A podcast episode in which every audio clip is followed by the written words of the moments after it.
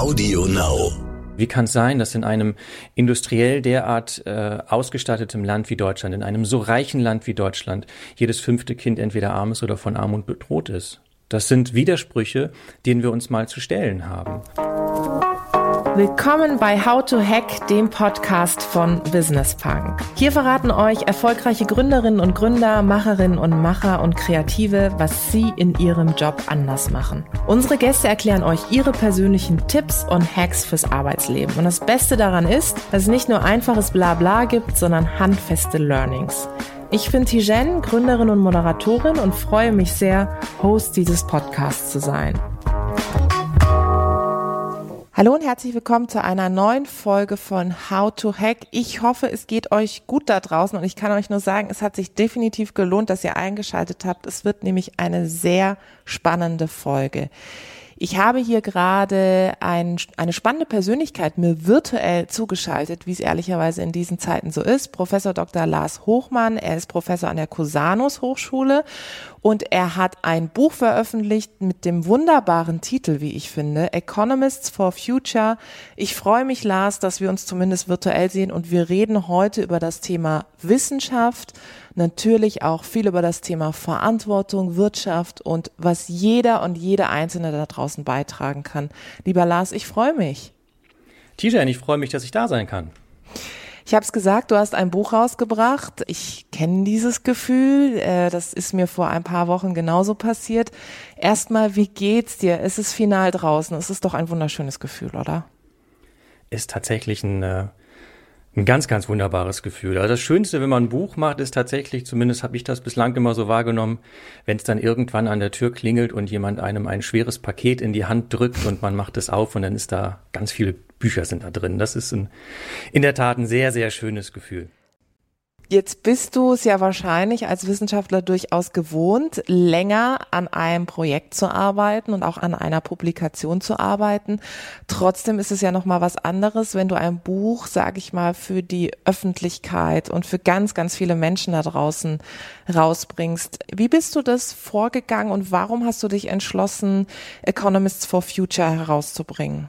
Es ist in dem Sinne tatsächlich das erste Buch, was sich an so ein breiteres gesellschaftliches Publikum wendet. Ne? Es war vorher war das alles Fachpublikation, ist auch schön, mhm. aber jetzt mal was zu machen, wo man auch reinguckt und denkt, ja, das kann man durchaus auch verstehen, wenn man das nicht studiert hat und zwölf Doktorgrade und keine Ahnung was hat. Das ist toll. Warum habe ich das gemacht? Ich habe es gemacht, weil es super wichtig ist. Ähm, wir sind tatsächlich eine ganze Reihe von Jahren schon damit beschäftigt, ähm, uns zu fragen, welchen Beitrag eigentlich die Wirtschaftswissenschaften leisten können, um all diese Probleme und Herausforderungen, vor denen wir stehen, die in irgendeiner Weise konstruktiv in den Griff zu bekommen. Und haben da, ja, mit einer ganzen Reihe von Publikationen auch vorher schon gearbeitet. Und als dann im letzten Jahr die Scientists for Future sich, ähm, na, gegründet kann man ja nicht sagen, aber irgendwie so zusammengeschlossen haben und man gemerkt hat, okay, da ist gerade so ein Begriff im Raum, dieses For Future, das verstehen die Leute. Ja? Das ist nicht äh, irgendeine abstrakte, transformative Wirtschaftswissenschaft im Kontext nachhaltiger Entwicklung. So heißt ein anderes Buch von uns. Ja? Es mhm. ist eher fachlich und ähm, so klingt es auch und es versteht halt dann auch nur jemand, der in diesen Fachdiskursen unterwegs ist. Und dann haben wir gesagt, okay, Economist for Future ist im Grunde genommen genau das, worum es uns geht. Und das ist ein Begriff, den, den, ähm, den verstehen nicht nur Menschen vom Fach, sondern auch darüber hinaus interessierte Schülerinnen und Schüler, Studierende, ähm, Journalistinnen, Journalisten, ähm, aufgeschlossene Unternehmerinnen, Unternehmer und so weiter und so fort. Und dann kam im Jetzt muss ich überlegen, wann waren diese Scientists? Ähm, das muss im März mhm. gewesen sein im letzten Jahr, als diese ähm, die Stellungnahme entstand mhm. und die dann vorgestellt wurde, auch in der Bundespressekonferenz. Und da begann im Grunde die Planung für dieses Buch. Da habe ich überlegt, inwieweit äh, könnte man dieses Thema so aufbereiten, dass es einerseits umfassend informiert, ne, also nicht nur so einen kleinen Ausschnitt in den Blick nimmt, sondern schon möglichst umfassend thematisiert, welche Veränderungen wir auch brauchen in diesem Fach und äh, auf der anderen Seite, wer da mitmachen kann. Ne? Und das ist immer so eine Balance, weil ähm, man ja auf der einen Seite Leute dabei haben will, die andere Menschen auch schon kennen, macht sich immer gut, wenn das auf so einem Buch auch draufsteht. Ne? Auf der anderen Seite gibt's so viele tolle Kolleginnen und Kollegen, die man halt noch nicht kennt, die man aber kennen sollte. Mhm. Und da muss man da so ein bisschen die, die Balance halten, ähm, auch zwischen den Geschlechtern, zwischen staatlichen, privaten Hochschulen, Journalismus und ähm, das war tatsächlich ein, ein recht langes Projekt. Wir haben da, wie lange habe ich dran gesessen jetzt? Bis ja, fast ein Jahr. Wir haben ein gutes Jahr haben wir gebraucht oder habe hab ich gebraucht für die Planung von dem Buch und dann die Produktion hinten dran noch. Ja, und mhm. jetzt ist es raus. Jetzt ist es raus. Es ist da und das ist ein wunderbares Gefühl. Du hast gerade die Scientists for Future genannt, die tatsächlich, glaube ich, sehr vielen Menschen mittlerweile ein Begriff sind. Du beschreibst in deinem Buch eben auch die Relevanz und die Wichtigkeit der Wirtschaftswissenschaften und sagst, okay, die Wirtschaftswissenschaften sind auch ein Hebel für gesellschaftliche Zusammenhänge. So, ich glaube, dass ganz viele Menschen, die jetzt da draußen zuhören, und diejenigen, die jetzt zum Beispiel selber vielleicht nicht Wirtschaftswissenschaften studiert haben oder auch niemanden in ihrem Umfeld haben, die Wirtschaftswissenschaften studiert haben. By the way, ich habe mal äh, Volkswirtschaftslehre studiert, bin dann aber anders abgebogen Richtung Politikwissenschaften aber für diejenigen, die jetzt sagen, okay, also ehrlich gesagt, bei mir sind vielleicht noch so ein paar Stereotype da, was die Wirtschaftswissenschaften betrifft. Also vielleicht tatsächlich so dieses sehr verkopft, sehr komplexitätsbehaftet. Ist das auch ein Grund gewesen, warum du gesagt hast, ja, ich will mit diesem Buch eben auch einen Beitrag leisten, um vielleicht auch so ein bisschen das Image in eine andere Richtung zu rücken? Ich würde es nicht als Image beschreiben. Also diese Stereotypen die du gerade beschrieben hast, die sind ja leider keine. Ähm, es stimmt ja. Also Wirtschaftswissenschaften, so ist eine Wissenschaft von, von weißen Männern für weiße Männer. Ähm, also wir haben in vielerlei Hinsicht ein Problem in diesem Fach. Das ist kein Stereotyp. Äh, das ist tatsächlich empirisch auch gut belegt. Also was die, die Diversität in dem Fach anbetrifft, auch was die Studierendenschaft anbetrifft, so das ist ein bestimmter Schlag Mensch und das, äh, das lässt sich nicht leugnen. Insoweit ist es kein Versuch, das Image zu ändern, sondern aufzuzeigen, dass dieses Fach sich ändern muss. Dass es angezeigt ist, dass dieses Fach sich ändert. Und das ist, wenn man jetzt sich die Diskussion um die, um die Scientists for Future anschaut, ähm, ist das dringend angezeigt. Es ist dringend angezeigt, weil Ökonomie, du sprachst gerade von dem Zusammenhang zur Gesellschaft. Ökonomie ist im Wesentlichen ungefähr alles, was heute was mit Gesellschaft zu mhm. tun hat. Also wir können nur mal so um uns herum gucken. Ungefähr alles von dem, was uns umgibt, ja, der, der Tisch, auf dem hier dieser Laptop steht, der Laptop sowieso, das Aufnahmegerät, all, all diese Infrastruktur, die, die uns gerade umgibt, bis hin zu der Kleidung, die wir tragen und so weiter und so fort, die, ähm, den Kaffee, den wir oder was auch immer du heute Morgen dir gegönnt hast zum Frühstück, ähm, das ist ja nicht einfach so da gewesen. Ne? Da hängen ökonomische Interessen dran. Das ist alles eine ökonomische Organisation von eben Nahrungsmitteln, von ähm, Mobilität, von Wohnraum, von technischer Infrastruktur Kommunikation und so weiter und so fort. Und deswegen ist es so fundamental wichtig, dass wir, wenn wir über Wirtschaft reden, immer auch mitdenken, dass wir logischerweise über Gesellschaft reden in dem Moment. Hm, weil auf diese Weise entsteht Gesellschaft. Mhm. Wie nimmst du die Diskussion der letzten Monate wahr? Also ich will jetzt gar nicht auf Shutdown, Maskenpflicht und was weiß ich alles eingehen, sondern vielmehr, dass ich beobachte in meinem Umfeld, dass viel mehr Wissenschaftler und Wissenschaftlerinnen präsent sind, visibel sind, sichtbar sind. Und zwar über alle Fächer hinweg tatsächlich. Ist das in deinem Bereich genauso? Merkst du das, dass gerade über die digitalen und Medien, also Social Media, mehr Menschen sich vielleicht auch zusammentun aus den Wissenschaften heraus und Gesicht zeigen? Wir können das tatsächlich ganz wunderbar beobachten dieser Tage, dass aufgeklärte, sich bewusst selbst gestaltende Gesellschaften, ja, die brauchen natürlich Wissenschaft. Also wir brauchen eine bestimmte Art von Wissen, nämlich eine, die, die wissenschaftlich entstanden ist. Es reicht halt nicht aus, nur irgendwelche Behauptungen in den Raum zu stellen. Das erleben wir im, im Kontext von Fake News und ähnliches, so mit dem Bibi Langstrumpf-Prinzip, ne? mhm. ne? Und jeder macht sich die Welt so, wie sie einem gefällt. Und demgegenüber kann Wissenschaft mit systematisch begründetem Wissen eine ganz andere Ausgangssituation dafür schaffen, damit wir reflektierte Entscheidungen treffen. Das betrifft sowohl den Umgang mit Pandemien, ja, also auch dem, diesem strukturellen Nichtwissen, was wir da hatten. Wir wussten ungefähr gar nichts, äh, als das im im April dann so richtig losging. Mhm. Ich hatte das Gefühl, jede Woche kamen neue Befunde, die dann medial auch transportiert wurden, wo man wieder was herausgefunden hatte, wie dieses Virus jetzt wirkt, an welchen Stellen es sich wie verbreitet und worauf jetzt zu achten ist. Und abhängig davon wurden dann unterschiedliche politische Maßnahmen ja auch ergriffen. Also die Maskengeschichte. Am Anfang waren ja noch diese mhm. Schmierinfektion oder irgendwie so nannte sich das, ne? Also dass dann alle Leute mit Handschuhen rumgelaufen sind und dann hieß es, nee, das ist gar nicht so der, der entscheidende Punkt. Das sind dann eher so die Tröpfchen.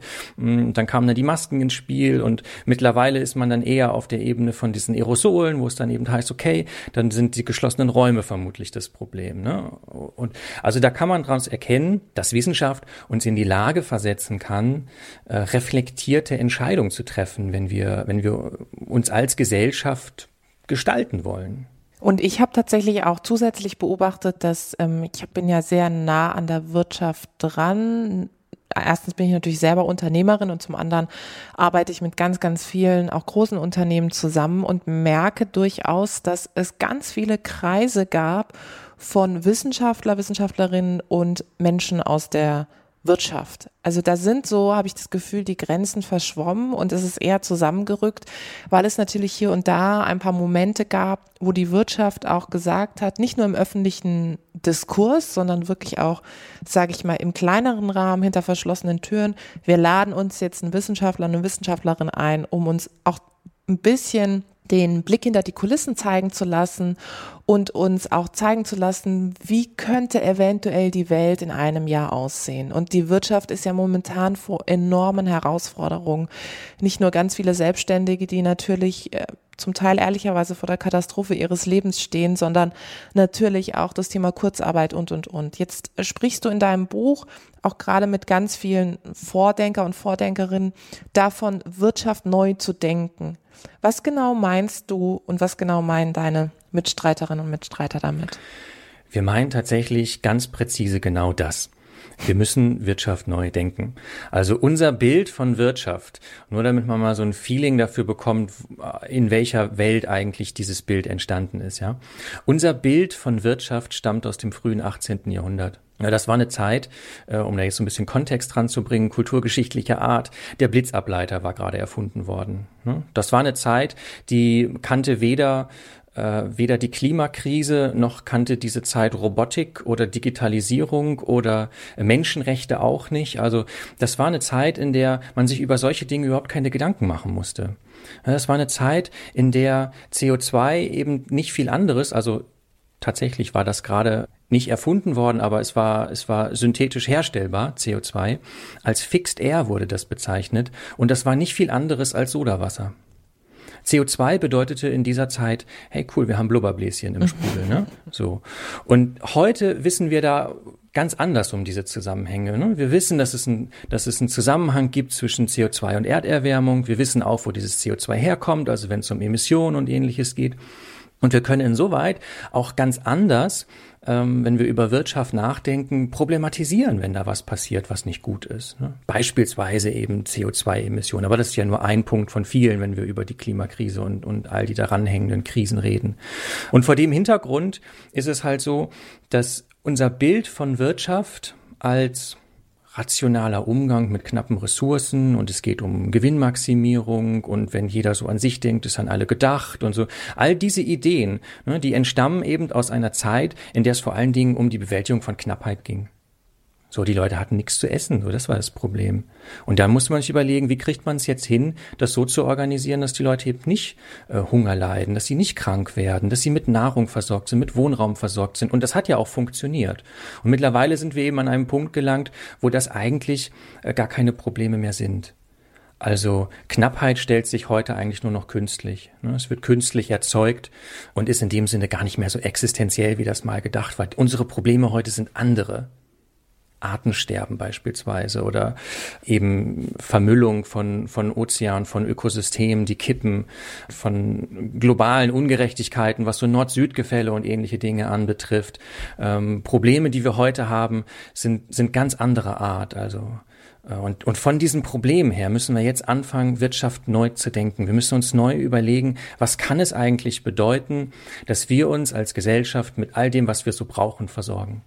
Jetzt hören vielleicht Menschen da draußen zu, die sagen, also das, was der Lars sagt, ist total spannend, hoffentlich. Das weiß ich ehrlich gesagt auch, weil wir die besten Zuhörerinnen und Zuhörer der Welt haben.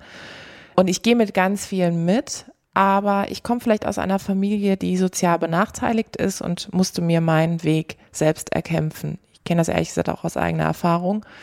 Und wir konnten uns die Gedanken rund um Ressourcen schonen, Nachhaltigkeit, Plastik, ja, nein, überhaupt nicht machen, weil wir keine Wahlfreiheit in dem Sinne hatten oder überhaupt auch nicht den Habitus gelebt haben, um uns da irgendwie, ich sag mal, intellektuell an einen Tisch zu setzen und jetzt da uns, uns mit viel theoretischem Wissen, sage ich mal, auseinanderzusetzen.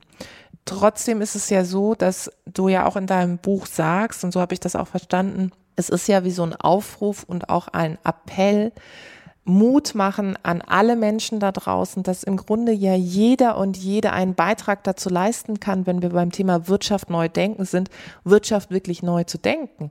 Aber machen wir es jetzt mal konkret. Was macht denn jetzt jemand, die oder der gerade in Kurzarbeit ist oder den Job verloren hat? Wie kann ich denn dazu beitragen, dass diese Welt, wie es auch in deinem Klappentext, wenn mich nicht alles irrt, heißt, besser zu machen? Was, was kann ich dazu beitragen?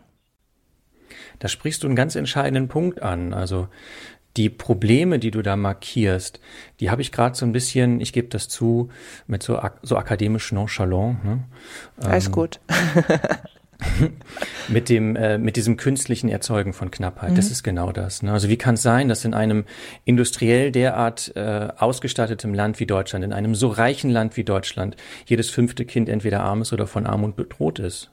So, das sind Widersprüche, denen wir uns mal zu stellen haben. Und die, der, der Ansatz, jetzt zu sagen, jeder ist da irgendwo für sich selbst verantwortlich, ist ja genau die Weiterführung von diesem falschen Bild von Wirtschaft. Ne, dass es immer so dieses Einzelkämpfertum ist und jeder muss sich dann da irgendwie durcharbeiten. Also im, im Grunde dieser American Dream, mhm. äh, von dem wir eigentlich alle wissen, dass er weitestgehend ausgeträumt ist, dass er in dem Sinne auch eigentlich nie stattgefunden hat. So. Mhm. Und das ist, das ist aber die Folge von diesem Denken. Das ist die Folge von dem Denken, dass wir im Grunde genommen überhaupt nicht über Gesellschaft reden müssen, sondern nur über Individuen. Und die ziehen sich dann irgendwie wie Münchhausen so am mhm. eigenen Zopf aus dem Sumpf raus. Ne? Äh, und das ist das Problem. Das heißt, ich würde gar nicht mal sagen, wir müssen jetzt an individuellen Schicksalsschlägen, die es gibt und die ganz dramatisch sind, ähm, das jetzt auch zum, zum, als Lösungsansatz irgendwo betrachten. Ne? Und dann die Leute, die sowieso schon so schwer tragen, die jetzt auch noch in die Verantwortung bringen und sagen, ja, jetzt äh, sieh mal zu, dass du da irgendwie rauskommst. Ja, ist ja skurril. Also das ist ein gesellschaftliches Projekt. Das ist kein individuelles Projekt, da rauszukommen. Und dafür brauchen wir eben auch andere Institutionen. Institutionen, in denen sowas nicht passieren kann. Also wir müssen selbstverständlich äh, darüber reden, welche Stellen ähm, im, im, in der Wirtschaft marktlich koordiniert werden sollten und welche beispielsweise auch nicht. Welche Teile des gesellschaftlichen Zusammenlebens wir unbedingt schützen müssen, weil sie so unfassbar wichtig sind, dass wir sie schützen müssen vor dem Zugriff von Spekulation, Risikokapital und so weiter und so fort.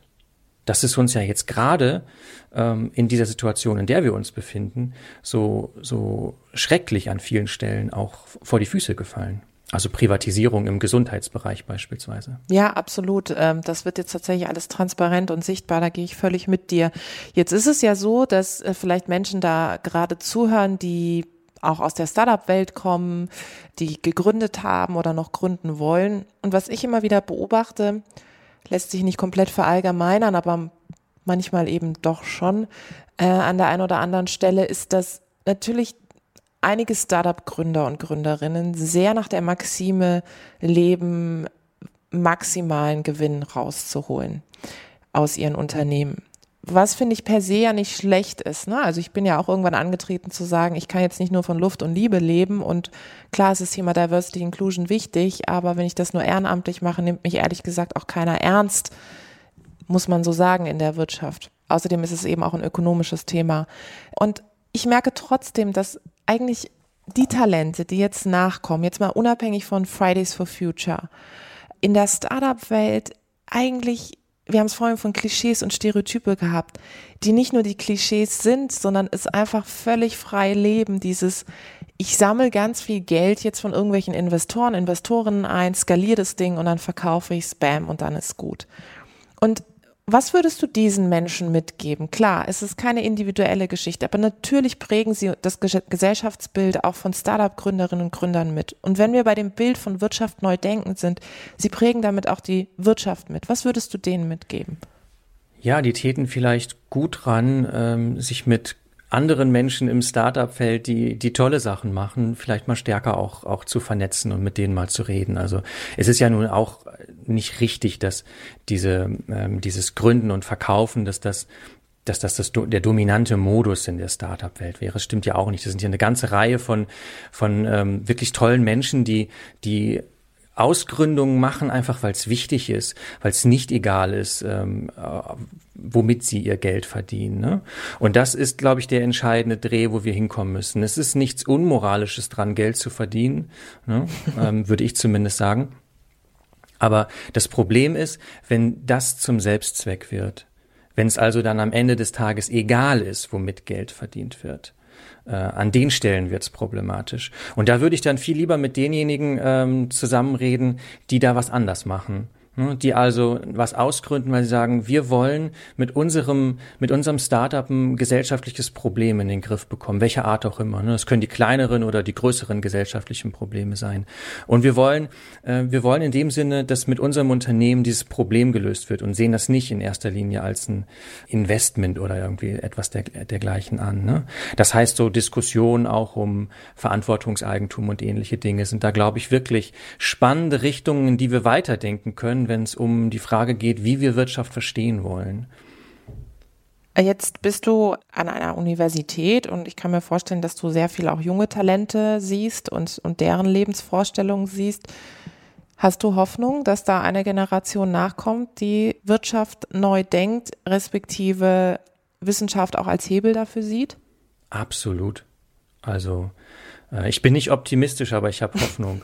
Ich habe Hoffnung, weil ich mit, äh, mit einer ganzen Reihe von, von wirklich ähm, engagierten jungen Persönlichkeiten äh, an der Cosanus Hochschule zu tun habe. Und wir haben jetzt gerade einen neuen Studiengang auf den Weg gebracht, wo es genau um diese Frage geht, nämlich wie können wir Institutionen so gestalten, ähm, dass wir da ein, ein, ein Miteinander haben, was für alle irgendwie Sinn ergibt, und was zugleich eben nicht nur abstraktem Reichtum dient, sondern dafür da ist, gesellschaftliche Probleme zu lösen. Ja, da geht es da natürlich um Fragen von nachhaltigem Wirtschaften, aber eben auch äh, um Institutionsgestaltung, also wie wir ein organisationales Miteinander neu denken können. Und äh, wir bekommen echt tolle, tolle, tolle Rückmeldungen auf diese, diese neuen Studiengänge. Und ich glaube und bin der festen Überzeugung tatsächlich sogar, dass da eine Reihe von jungen Menschen sind, die da was anders machen wollen.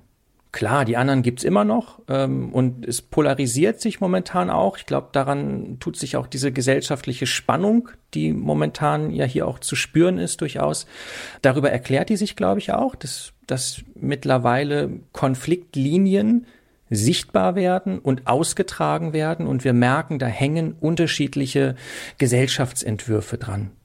Das sind, glaube ich, die Reibungen, die dann auch erklären, warum so stark polemisiert wird, ähm, warum diese Dinge mit Fake News und, und ähnlichen Geschichten, auch über den Populismus, der mittlerweile sich sehr offen als Faschismus zeigt und ähnliche Dinge.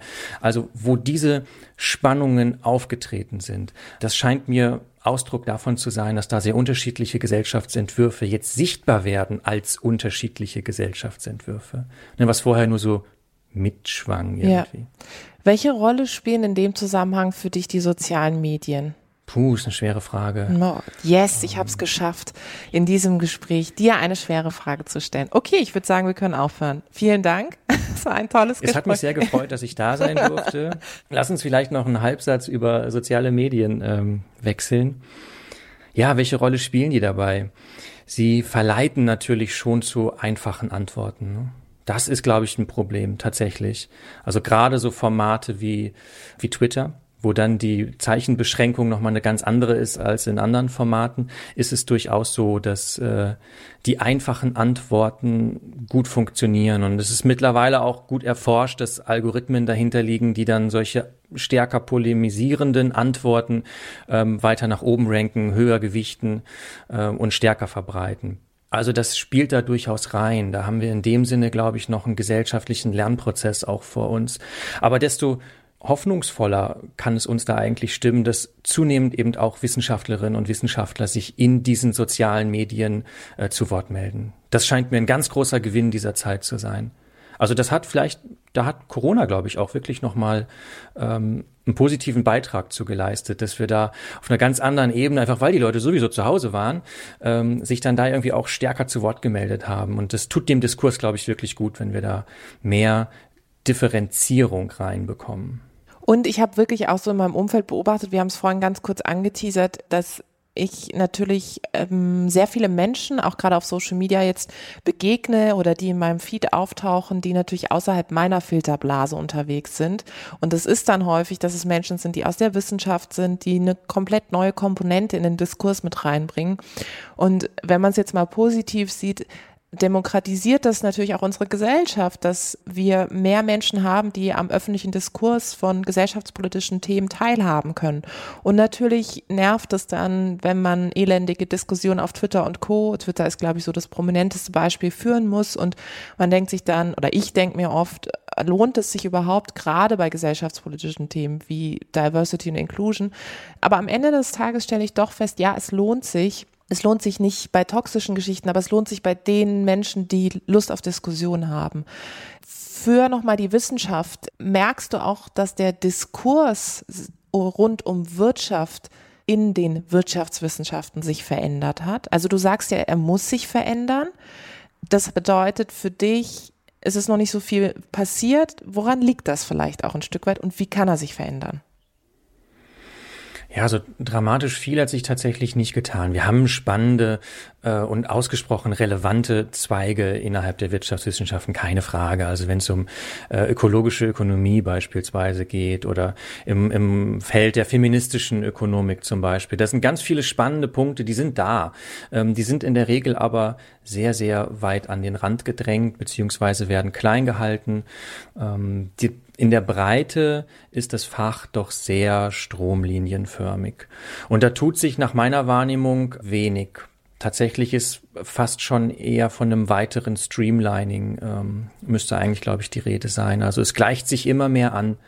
Das hat was mit dem System Wissenschaft zu tun. Ne? Wir haben das große Privileg, dass wir uns selbst verwalten dürfen. Ne? Wir organisieren das selbst so. Wir sagen, wer mitspielen darf, ähm, ne, indem wir dann irgendwelche Urkunden verteilen. Mhm. Wir sagen auch, wer berufen wird auf, auf um, ähm, offene Stellen. Wir geben uns selbst die Regeln unseres Zusammenlebens. Ne? Das ist toll, solange wie Wissenschaft plural ist. Ne? In dem Moment, wo es einmal so kippt in eine so eine Richtung, äh, das kennt man ja auch aus dem Personalbereich mhm. mit Hans und Hänschen, ne? so dann dann dann gibt's da so Anpassungen einfach und das macht dann zunehmend weniger Spaß und es eskaliert dann in eine so eine Richtung und das erleben wir gerade. Und das ist das ist ein Problem. Das ist tatsächlich ein gesellschaftliches Problem, weil wir jetzt in dieser Situation, in der wir sind, brauchen wir alternative wirtschaftliche Konzepte. Wir müssen, wenn wir uns fragen wollen, wie wir die Krisen dieser Zeit das können die sozialökologischen sein, das können natürlich auch ähm, Pandemien und, und Epidemien sein. Es wird ja bereits in Aussicht gestellt, dass die in den nächsten Jahren und Jahrzehnten eher noch zu als abnehmen werden. Ähm, also für all diese Dinge müssen wir mit völlig neuen Konzepten auch an, an Wirtschaft herantreten und die gestalten. Und da brauchen wir eine andere Form von, von wirtschaftswissenschaftlicher Expertise. Und deswegen haben wir dieses Buch ja auch gemacht, um dafür zu werben, dass es ja, diese kleinen Pflänzlein durchaus gibt, äh, dass man die aber ein bisschen hegen und pflegen muss, dass die ein bisschen größer werden können, dass man denen vielleicht ein bisschen mehr Aufmerksamkeit gibt. Also wenn man sich nur anschaut, wer so auf also jetzt jenseits von Karl Lauterbach gibt es ja noch andere Menschen, die in Talkshows dieser Tage sitzen, auch wenn es Manchmal denkt man es nicht, werden. ehrlich gesagt. Aber du hast recht. Ja, es ist immer Karl Lauterbach und noch jemand. Ja, ne? ja, genau. So ein, mhm. Er und. So. Ja, aber wenn da irgendwelche Ökonominnen oder in der Regel sind es ja keine Ökonominnen, sind es Ökonomen sitzen, dann ist das eben ein bestimmter Schlag von Wirtschaft, mhm. der dann dort vorgestellt wird. Ne? Und da könnte man beispielsweise schon mal direkt ansetzen und sagen, wir müssen andere Öffentlichkeiten schaffen. Wir müssen darauf aufmerksam machen, dass es andere Formen von, von Wirtschaftswissenschaft und damit verbunden ja auch andere Vorstellungen von Wirtschaft gibt und solche Leute einladen zu solchen, zu solchen Talkshows oder zu Interviews oder in Podcasts wie diesem hier. Und das, also darum muss es, glaube ich, auch stärker gehen, dass wir eine neue Normalität brauchen. Wir brauchen weniger Monty Burns. Ja, wir brauchen so ein bisschen mehr alternative Konzepte und darüber auch alternative Ökonominnen und Ökonomen. Das ist so wichtig, was du sagst, gerade was äh, die Zusammensetzung von solchen Talkshows oder da natürlich auch Podiumsdiskussionen auch in der Wirtschaft betrifft. Da sieht man ja dann auch immer die einschlägig verdächtigen äh, Vertreterinnen und Vertreter, die man auch schon in, in diversen Talkshows gesehen hat. Das ist mir auch aufgefallen. Und das ist vielleicht auch etwas, was man jetzt den Menschen, die zuhören, mitgeben kann, ist, wenn ihr an den Stellen und Hebeln sitzt, wo ihr solche Veranstaltungen mitkonzipiert oder gar in Formaten unterwegs seid, in TV-Formaten, wo auch immer macht Vorschläge für andere Menschen, die einen neuen Blick auf Dinge reinbringen, weil was ich schon sehe, ist, wenn wir aufhören zu diskutieren und wenn wir alles stehen lassen und eben nicht hinterfragen, weil es uns zu anstrengend ist, dann ehrlich gesagt bilden sich auch Kräfte in unserem Land, die nicht gesund sind und die überhaupt nicht demokratisch sind. Also ich glaube, das ist auch mitunter ein Grund, warum wir gerade eine so aktuelle politische Lage haben an der Stelle. Aber zurück zu deinem tollen Buch, vielleicht das zum Abschluss. Du hast da ja ähm, wirklich Stimmen aus unterschiedlichsten Bereichen zusammengesucht. NGOs, Schulen, aber auch aus der Wirtschaft. Wonach bist du da vorgegangen? Also was was war da für dich wichtig und vielleicht auch noch anschließend die Frage, was waren so die spannendsten Erkenntnisse? Also am Anfang äh, stand eine inhaltliche Planung von dem Buch. Und dann war so der erste Impuls, wer kann da kompetent zu reden? Also wir haben, dieses Buch hat eine recht klare Gliederung. Das sind so fünf Prinzipien, die wir uns näher anschauen. Und diese fünf Prinzipien, die schauen wir uns an für, für die Lehre an Hochschulen, für die Forschung und für das, was sich heute gesellschaftlicher Dialog nennt. Früher nannte man das mal Transfer oder Wissenschaftskommunikation oder irgendwie sowas. Ne? Mittlerweile ist es ein bisschen dialogischer, so dass Hochschulen nicht nur senden, sondern man kann auch mal zuhören. Das ist also auch eine neue Rolle in der Hochschulen da sind. Und diese fünf Prinzipien diskutieren wir ähm, entlang dieser drei Arbeitsfelder, sage ich mal, von der Wissenschaft. Und dann haben wir die, die erste Überlegung, wer kann da kompetent zu reden? Und dann eben diese Balance aus einerseits Menschen, die man kennt, ne, andererseits Menschen, die man kennen sollte, eine Balance aus Geschlechterverhältnissen, eine Balance aus Anstellungsverhältnissen und äh, dann ist es so ein Ping-Pong-Spiel, ne? Man weiß ja nie, wer sagt jetzt für was zu und was bedeutet das dann für die nächste mhm. Einladung und deswegen hat sich das ein bisschen hingezogen. Aber das war im Wesentlichen der Modus, wie das zustande gekommen ist. Also ich wollte, dass möglichst divers über diese Themen gesprochen wird. Es ist ein großes Missverständnis, also auch auf einer inhaltlichen Ebene, ein großes Missverständnis zu glauben, dass Wirtschaft ein Naturgesetz ist. Das ist es nicht. Je nachdem, von welchen Standpunkten her wir auf Wirtschaft gucken, kommen wir zu ganz anderen Befunden. Da ist tatsächlich noch eine Schwäche, dass dieses Buch sehr auf den globalen Norden bezogen ist, keine Frage, ja, das ist so. Aber jenseits davon ist schon recht viel gesellschaftliche Pluralität eingegangen in die Perspektiven so und abhängig davon eben von welchen Standpunkten her äh, über Dinge nachgedacht werden, ergeben sich dann da unterschiedliche Antworten und deswegen war da eben der, der Wunsch möglichst möglichst plural auch auf der Ebene der Autorenschaft zu sein.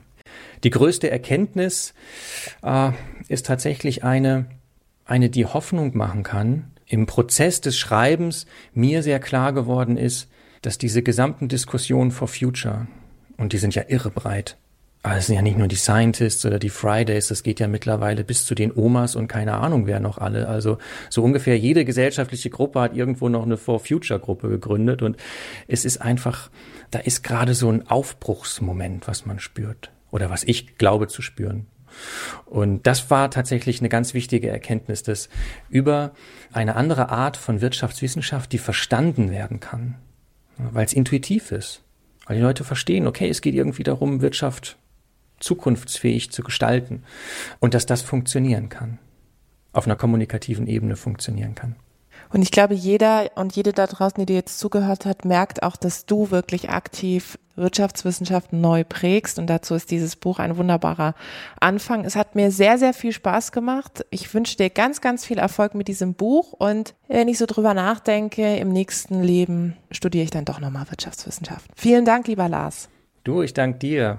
Vielen Dank da draußen fürs Zuhören. Ich hoffe, es hat euch gefallen. Lasst uns gerne Feedback da, Verbesserungsvorschläge, was wir besser machen können sollen, was wir vielleicht genau so behalten sollen. Abonniert uns fleißig auf iTunes oder Spotify. Ich freue mich aufs nächste Mal.